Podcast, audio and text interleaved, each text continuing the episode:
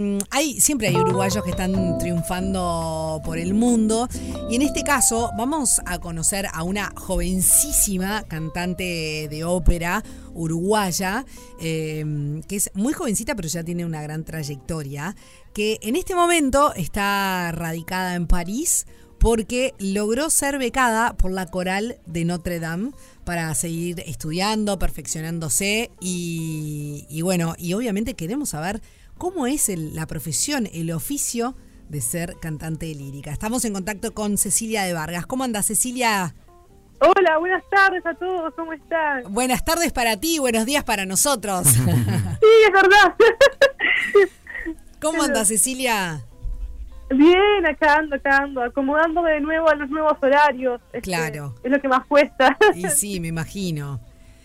Sí. Cecilia, contanos un poco de, de- de tu vida, de tu carrera. Eh, bueno, yo un poco comentaba más temprano que estás ahora radicada en París por esta beca divina que, que te ganaste para estudiar en la coral de, Notre Dame.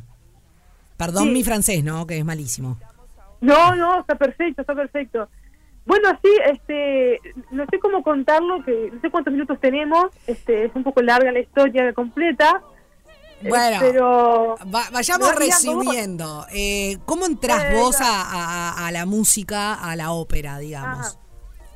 Bueno, esa es una historia muy graciosa, este, porque en realidad la culpa es de mi mejor amigo, Ujú. este Leandro, que bueno, en realidad nuestros padres eran amigos desde que nosotros éramos niños, entonces este, él es argentino, entonces cuando venían de Argentina, este, íbamos a la casa de los tíos de él y hacíamos karaoke. Bueno, entonces ella, ella cantaba muy bien y tocaba la guitarra, Sí. y yo cantaba con él porque me gustaba cantar, pero no me gustaba escucharme, era como que no me gustaba cómo cantaba yo. Entonces ya después de, de como que eso lo teníamos ahí, eh, hice ese clic a los 12, 13 años pues. Ajá. Y, y, ta, y entonces dije, bueno, algún día me gustaría estudiar como Sí. hobby eh, canto para poder cantar mejor con mi amigo. E- esa era mi meta. Claro. Entonces, eh, por las cuesti- cuestiones de la vida, resumiendo, llego al conservatorio de Canelones, doy la prueba para entrar pensando que iba a cantar pop popular. Eh, entro este, con, la, ma- con la maestra Beatriz Pasos, que fue mi maestra de canto durante cinco años, primeros cinco años de estudio. Y, y bueno, la tercera clase ella comenta sobre la ópera, ¿sí? ujú. porque en el canto el lírico no sé cuánto, y yo dije, pero ¿dónde estoy? Claro. Eh, y ahí me percaté de que iba a estudiar música clásica. Sí, sí, Bueno, sí. y nada, yo dije, bueno, me voy a quedar y ver qué pasa. Y me enamoré de la ópera, sobre todo de la poesía que hay detrás de la música. Claro. Y bueno, y así hasta el día de hoy. Claro. Este, un poco esa es la primera etapa de cómo llegué yo a la música clásica, ¿no? Y tus, perdón, Bueno. ¿y tus papás Sí. eh, a qué se dedicaban? ¿Tenían algo que ver con la música? Eh, o, No, Nadie de mi familia, Ajá. nadie cercano al menos que yo conozca. Claro. Este, mi padre es profesor de física y mi madre es empleada doméstica. Y no se escuchaba música clásica en casa, ni se escuchaba música, porque mi padre siempre fue un hombre de silencio y más científico que otra cosa, entonces era como muy... Tenía tres canciones que le gustaban y la que escuchaba siempre y hasta ahí nomás. Claro. mi madre siempre le gustó la música, pero siempre se respetaba ese silencio en casa en realidad, así que no, no, no por ese lado no. Este, Y, y Cecilia, bueno, ¿cómo fue, año- por ejemplo, sí. con, con los jóvenes ¿no? que te vinculabas? Porque también a veces no asociamos rápidamente la música clásica a los más jóvenes y, y empezar a decir, che, yo estoy estudiando esto, voy por este lado. ¿Qué, qué pasó con tu entorno también, ¿no? con tus amigos y compañeros y compañeras? Bueno, este, la verdad, no, no tengo recuerdos de las reacciones de, de- mis amigos de ese momento, no, no recuerdo una reacción en particular. Aparte, cuando yo entré al conservatorio ya conocí, empecé a conocer personas que estaban ahí para lo mismo. Claro. Así que estuvo bueno también ver que había un interés. Luego, con los años, sí, esas personas siguieron cantando música popular y creo que fui de esa tanda la única quizá que siguió estudiando. Este, no recuerdo a nadie más de esa camada, digamos. Que al parte, al año siguiente, la maestra me dijo, bueno, si seguís estudiando así, tan aplicadamente, cuestión todo, te presento en la Escuela Nacional de Arte Lírico del Sol. O sea que ahí pasé de estudiar solo en Canelones a estudiar en Montevideo y en Canelones, porque se ven los dos conservatorios a la vez hasta tres años, tres años y algo. Qué exigencia eso también. Uf. Sí, Sí, sí, comía en el ómnibus, en el cita. Este, Claro. me iba, eh, sí, iba al conservatorio porque yo vivía en Cailón Chico en ese momento. Iba, me tomaba un, un ómnibus, este, los interdepartamentales, no, perdón, los internos, Claro. este, hasta Ujú. Canelones y Ujú. luego un Ceballos, Unión, y luego de ahí me tomaba un cita de Canelones a Montevideo y ahí estaba todo el día afuera. Este, Wow. Llegaba de noche acá, sí. Pero- Este, ah, toda una, una historia tremenda, una aventura. Eh, y Cecilia, después, bueno, obviamente te fuiste profesionalizando, o sea, fuiste estudiando y demás, Claro, hasta que de claro. repente aparece Asturias en tu vida. Sí, bueno, a- sí, apareció una amiga muy curiosa porque, bueno, este, nada, me hice amiga por internet de un gran compositor. Ahora crecimos los dos y él está saliendo adelante con una gran carrera de, de composición. Gabriel, un amigo de Asturias, de Oviedo, que a, a su vez es mejor amigo del hijo de una, de una señora que es profesora de canto allá en Asturias. Ajá. Y bueno, nada, hubo uno- unos malos entendidos y en realidad yo iba a estudiar con esa señora. Este, me esperó por tres años la señora. Luego hubo cosas que a mí no me cerraran, no me cerraron bien. Ajá. Y dije, bueno, voy a hacer un viaje a Europa. Esto lo pensé en febrero, en febrero de este año. Sí. Este año, sí, en febrero. O sea, y dije, voy a ir a hacer un viaje hasta allá y capaz que las cosas no son como yo creo. Entonces dije, voy a ir con una segunda opción.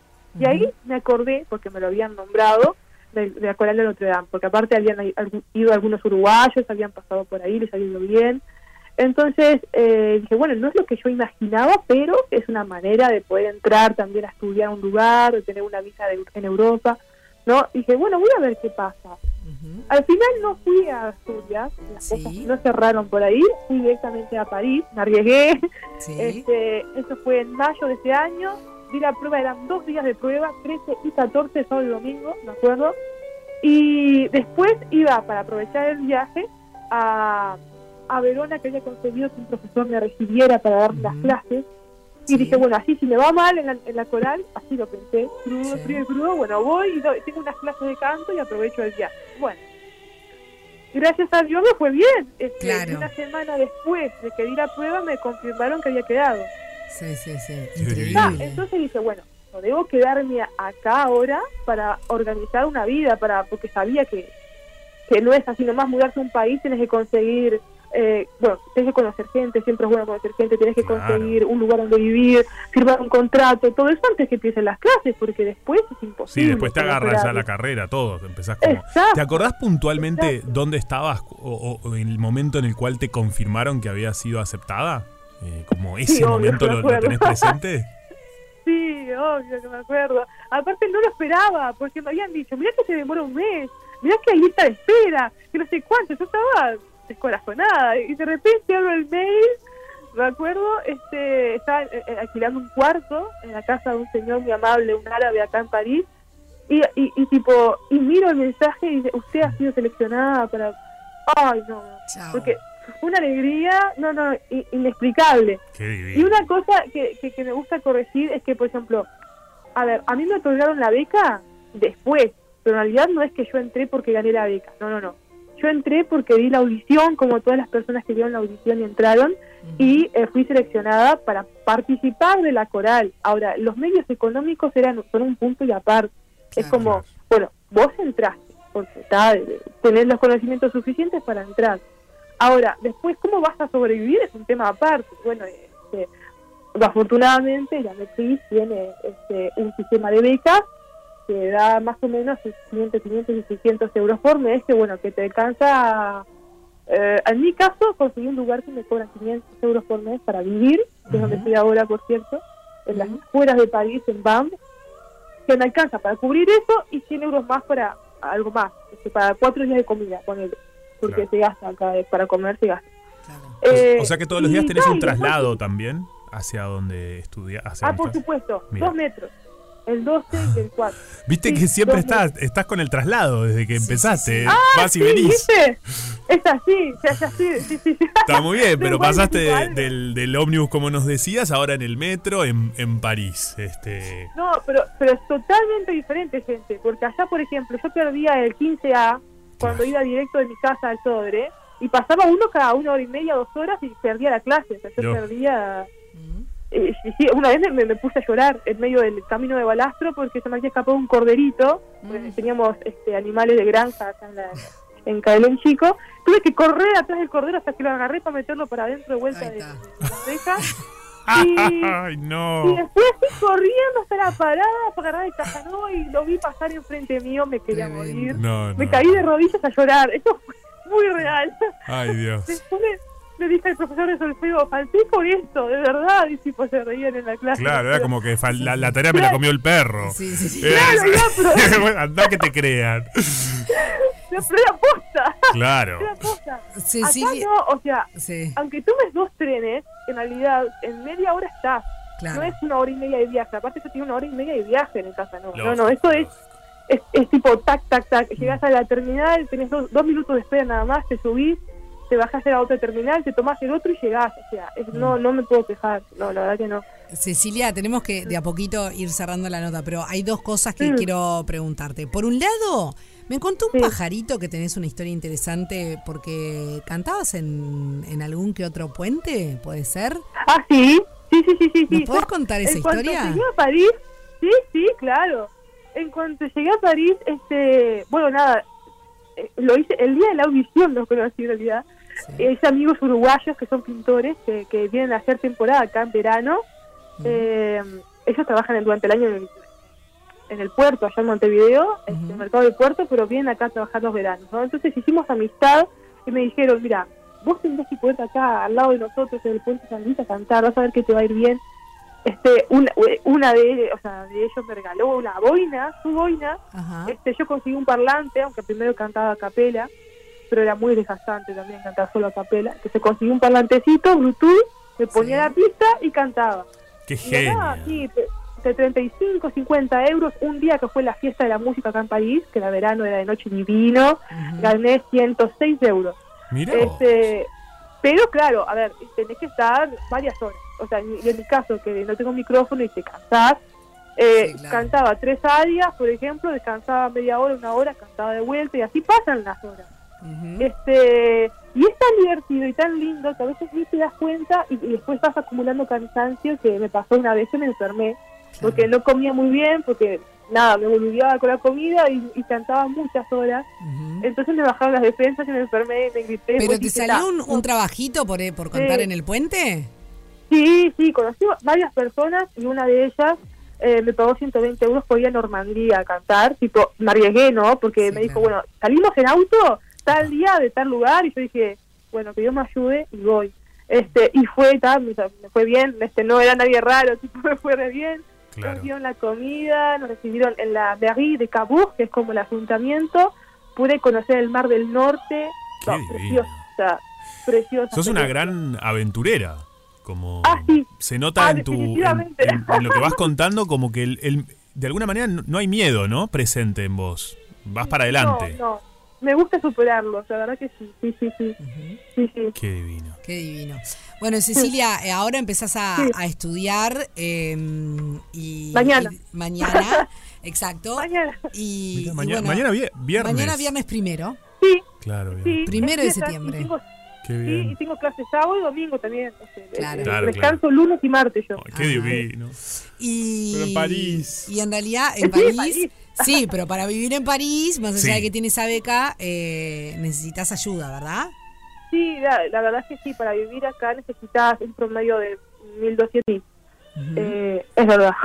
Y por eso también me sugirieron de hacer un colectivo repago a mis amigos cuando yo fui a hacer los papeles a, a Montevideo, que me vine recién hace cuatro días, pero estuve allá como un mes y medio. Eh, y también eh, decir mi cuenta de, Al- Sí. de Itaú, o sea, Sí. mi cuenta eh, colectivo repagos y mi cuenta Itaú en dólares para que las personas que quieran y pueden ayudarme, pues sí, este, todo es bienvenido porque, bueno, nada, vivir acá es caro y se precisan un promedio de 40 euros por día Lógico. para comer, 35, 40 días, euros. Este, nada, también- colectivo Red Pagos, eh, pueden ir ahí y decir Cecilia por un sueño, porque a veces también es eh, Más el- fácil más ah, ahí está. Sí, y el obvio. número es 82566. Ese es el colectivo Red Pagos, que si hay alguna empresa que la quiera amadrinar, eh, sería obvio, genial, ¿no? Bienvenido. Claro, Bienvenido. claro. Y eh, apoyando un poco a la cultura. Y después está la caja de ahorro en el Banco Itaú, que es el número 8315763. Esto es en dólares. Eh, obviamente que todo esto queda, lo, ten- lo- lo guardamos acá en, en Rompepaga, así que si hay alguien que quiera colaborarnos, simplemente nos manda un mensaje Nos al pregunta, 09744 o a través de las redes sociales. Y, y bueno, le pasamos todos los datos. Muy amable. muy amable. Cecilia, sabés que hoy el, el tema son los consejos. Y justamente vos Ah. con esto del el tema de que tenemos en Rompepaga. ¿Y qué consejo le darías a alguien que está arrancando así como vos, que dice, pa, Sí. eh, esto, tiene las dificultades del día a día, de que el, el ómnibus para Porque llegar... Cecilia tiene 25 años. Claro. Parece que tiene más por todo lo recorrido, pero tiene 25 años. Impresionante. ¿Qué consejo le darías a aquellas personas que están arrancando eh, en esta búsqueda que, en la que estás vos también, de, de, bueno, de poder cumplir con sus sueños? Bueno, en mi caso, eh, sí hay un esfuerzo de- muy, muy grande de mi, de mi parte, de gente que me ayudó, mi madre sobre todo, que me ha apoyado siempre y que bueno, fue la que solita me pagó el, el primer vuelo de avión para venir a París a audicionar. Qué cra esa Con mamá. su, eh, con su empleo de, eh, de empleada doméstica. ¿Cómo se llama tu Este, mamá? pero en- María de los Ángeles. María, María de de Los Los Ángeles. Ángeles, sos una genia. Sos una genia, te aplaudimos en Rompepaga. Sí, maravillosa madre tengo, maravillosa. Y también en el día a día, en cada obstáculo, porque hubo muchísimos, la oración. En mi caso, rezo mucho y creo mucho en Dios y bueno, nada. Cuando, no sé, tenía problemas con el francés, cuando tenía problemas con, con lo que fuera, porque hubo, cantidad de obstáculos, pues la oración. O sea, yo creo que si diera un consejo de corazón, alguien pregunta algo, es como, sí, este, esforzarse todo lo posible, pero también acudir a la oración en los momentos difíciles. Eso sería lo que aconsejaría. Y que nunca, nunca se den por vencidos, porque eh, si uno por miedo deja de hacer lo que quiere, no va a ser feliz. Así que que sigan luchando, que sigan, con- que continúen. Que es hermoso seguir un sueño. Cecilia, fue un verdadero placer poder contactarnos contigo. Que Sí, tengas mí, sí, un mí. excelente día y que arranques con todo mañana. Muchísimas gracias, un placer y saludos a toda la audiencia. Gracias a ustedes. Beso grande. Éxitos totales. Rompe paga. El ciclo de la vida.